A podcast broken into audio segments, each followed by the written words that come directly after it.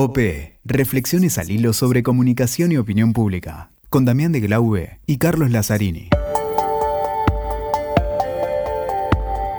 Hola, ¿qué tal? ¿Cómo les va? Acá estamos con Damián de Glau.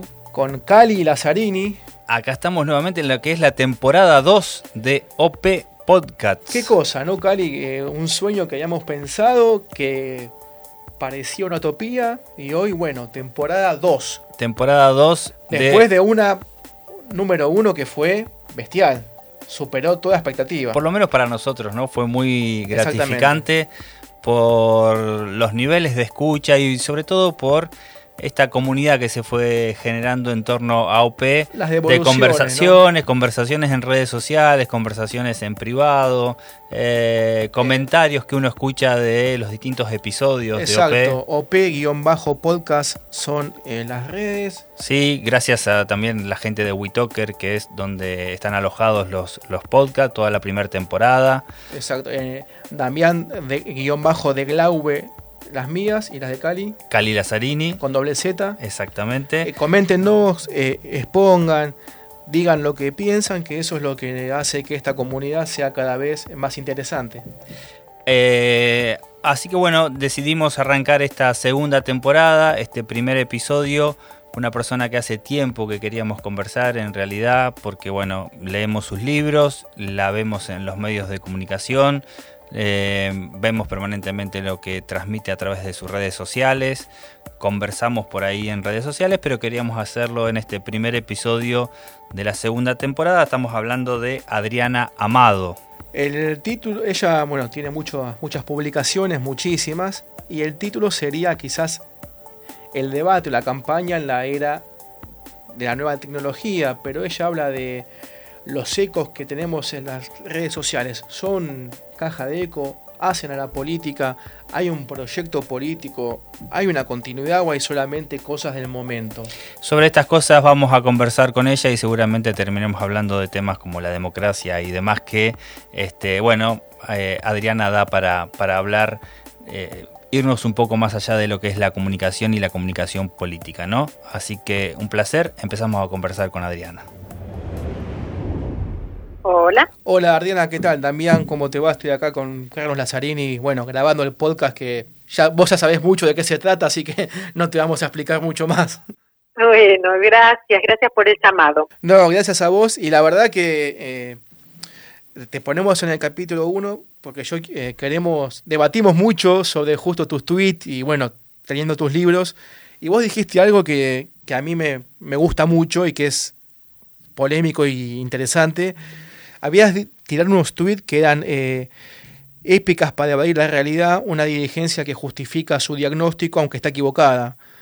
Y yo ahora te iba a preguntar por ese lado porque me parece interesante que, digamos, hablamos de relatos más que de política. Bueno, hay un fenómeno súper, súper interesante en esto que vos decís y que a mí me, me, obsesiona, por eso es recurrente en mis, en mis debates en, en Twitter, que es que eh, ya tenemos una información que va en dos tiempos. La información que consume la dirigencia, dentro de cuáles están los políticos y los periodistas, y la información que consume la sociedad en su conjunto. Ya son fuentes muy diferentes, ya son relatos, para usar tu concepto, muy distantes uno del otro, y creo que eso es una de las principales explicaciones para lo que la dirigencia después tipifica como fenómeno sorpresivo, que te quiero decir, la elección de Trump, la elección de Bolsonaro, el Brexit, ¿no? Cuando eso ocurre, la, la dirigencia dice, ¿qué pasó? ¿Dónde?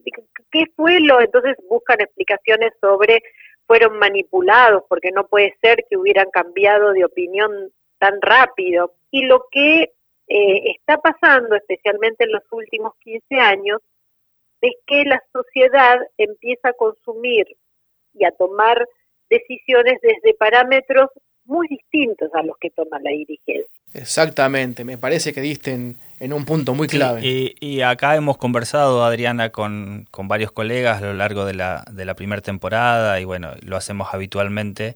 Eh, y, un poco arribamos a conclusiones, si, es que se puede llegar a alguna conclusión, como que en realidad eh, no hay sorpresas, sino que hay sorprendidos, ¿no?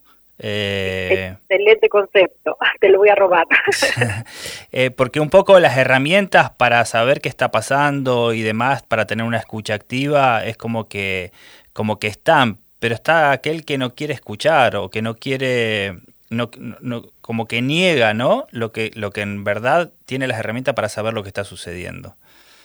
Mira, nosotros estamos atravesando una em, revolución cultural, política y social, que yo te diría que hay que irse al siglo XVI para encontrar una equivalente, ¿no?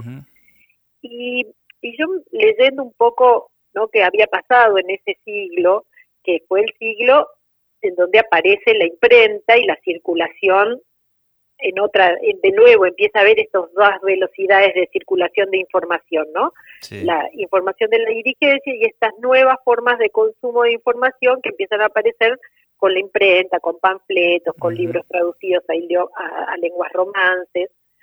Y en esa época era muy común todavía los alquimistas, ¿no? Que iban por el, por el mundo diciendo que ellos podían transformar el, plomo en oro.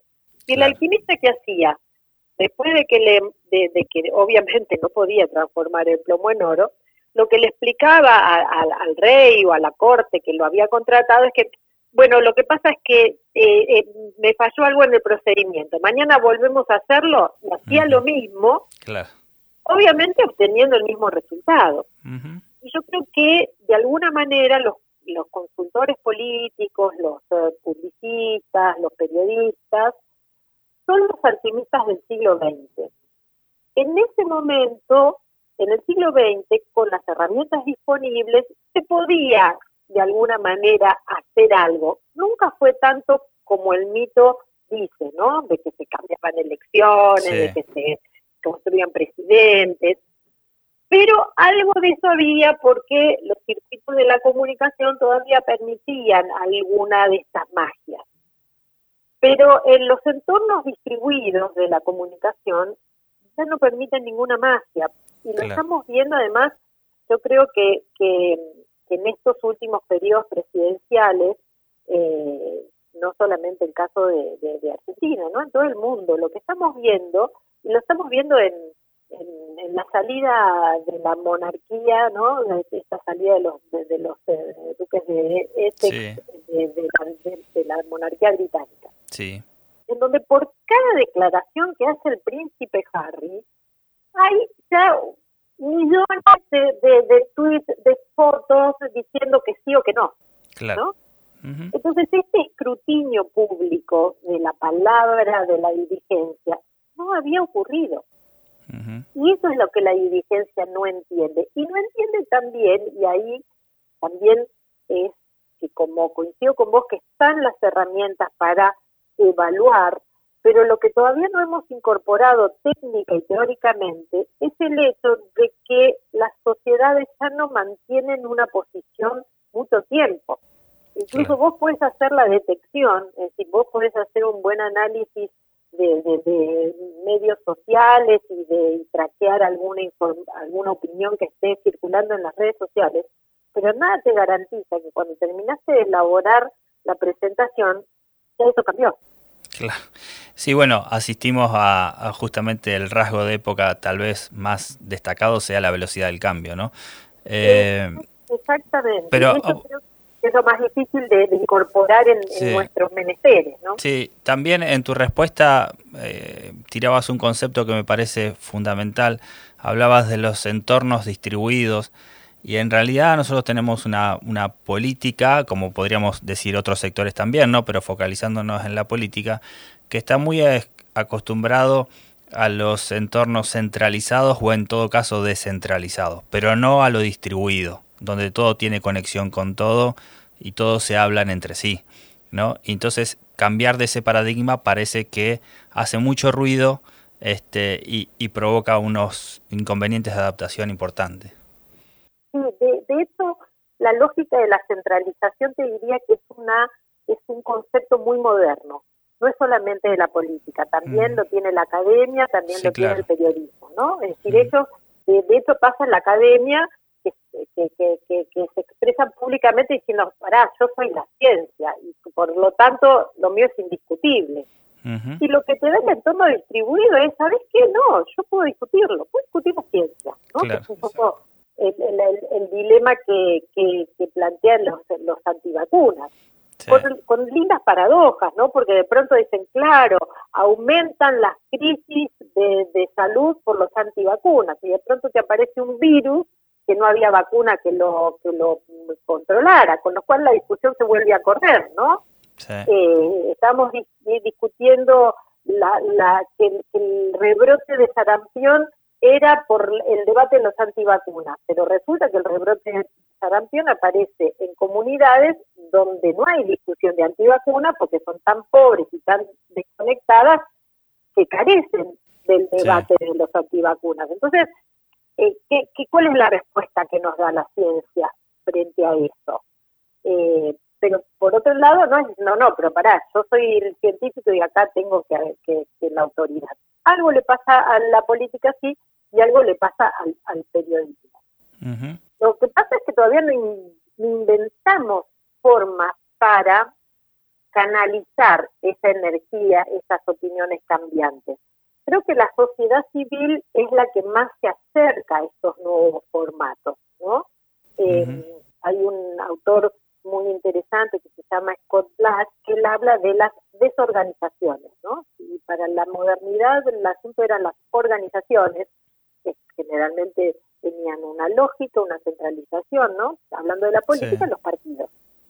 Hoy, en el siglo XXI, estamos más cerca de las desorganizaciones, que los vemos eh, en los frentes, en la emergencia de, digamos, en la aparición de estos personajes carismáticos que no necesariamente fundan partidos de acá para adelante, sino que aparecen, cumplen una función, hacen un, un, digamos, un lapso presidencial y después cambian de, de, lógica, ¿no? Frente a eso, decir, bueno, pero es un fracaso porque no armó un partido o no renovó. Digo, en estos tiempos no sé si el fracaso está eh, en no tener la permanencia que había en el siglo pasado.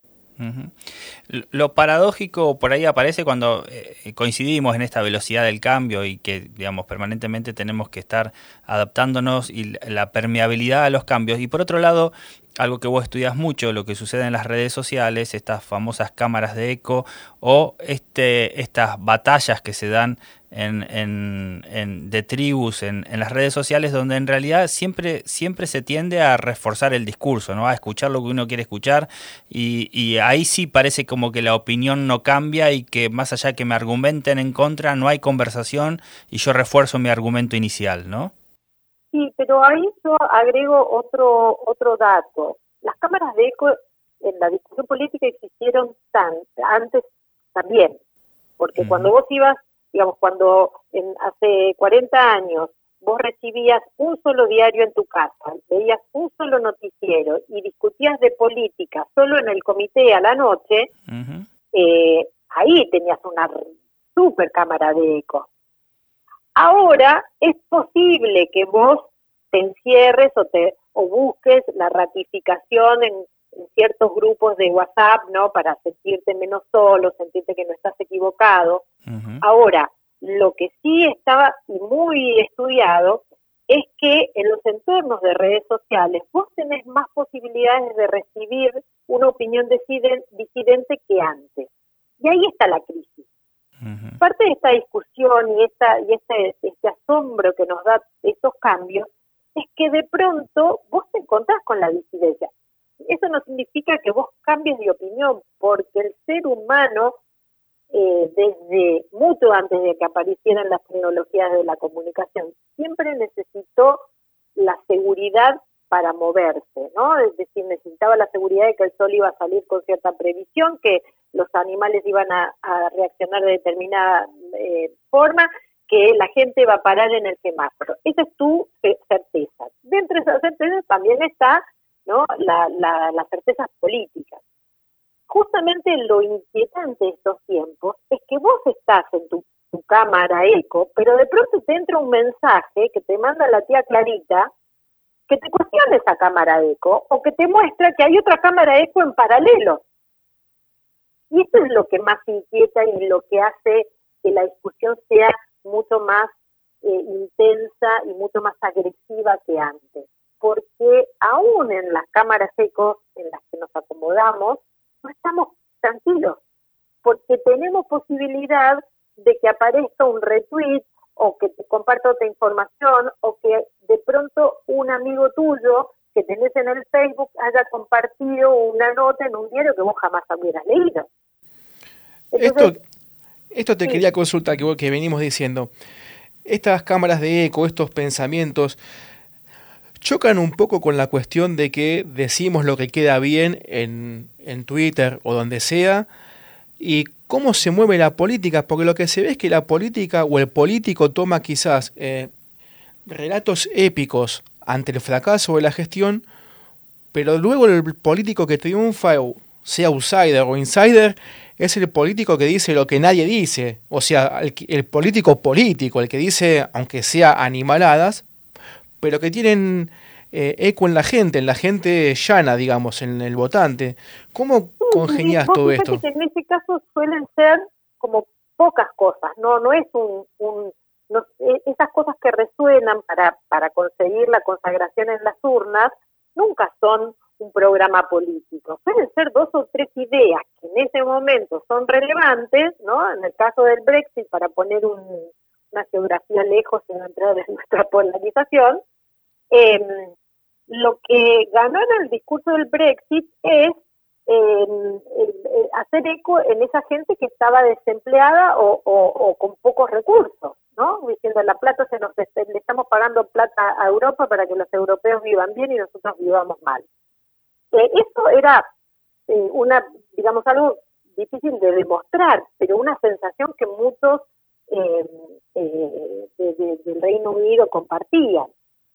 Ahora, con eso no es un programa político, de hecho es lo que pasa que aunque listo, votamos dos veces al Brexit y ahora cómo salimos, ¿no? Ahora empiezan a aparecer los problemas, porque era obvio que esa cosa que resuena eh, no, no te sirve para generar un plan de, de, política pública. Es el oportunismo, te diría, ¿no? Es decir, aquel que es capaz de sintonizar en un momento eh, con, con, el, con, con el malestar, con la emoción. Lo que pasa es que cuando vos sintonizas con una emoción como la indignación, que es lo que suelen aferrarse los oportunistas, te encontrás que la indignación es una emoción muy intensa, pero muy efímera, porque nadie se la pasa la vida indignado. Bueno, después vienen los problemas en los gobiernos, ¿no? Porque por ahí alcanzan para ganar la elección y al día siguiente vemos las caídas en los niveles de popularidad, etcétera. Exactamente, es decir, es como muy tentador, pero yo creo que eso tiene que incorporar la política, en el sentido de que es, muy gracioso porque vos ves eh, líderes que han ganado desde el oportunismo y que después al día siguiente o el día de la asunción siguen haciendo campaña. Y cuando en realidad tenés que decirle, pero acordate que, que ya se terminó, ¿eh? o sea, que la indignación de la campaña no te va a proteger para adelante. Por eso no existe eh, ya, y de eso ya no existe hace varios años, esa supuesta luna de miel que nunca, digamos, por lo menos en el siglo XXI, que es lo que yo vengo, este, digamos, este tramo de democracia, Nunca existió una luna de miel en ninguno de los presidentes, ni en Kirchner, ni, en la señora Kirchner, ni, ni, en Macri, nunca. Tuvieron y al día siguiente se habían perdido un montón de, de, capital. Eh, que pueden, como en el caso de Bolsonaro, ir construyéndolo en la medida en que le va encontrando otra vuelta, pero no son las promesas de la campaña.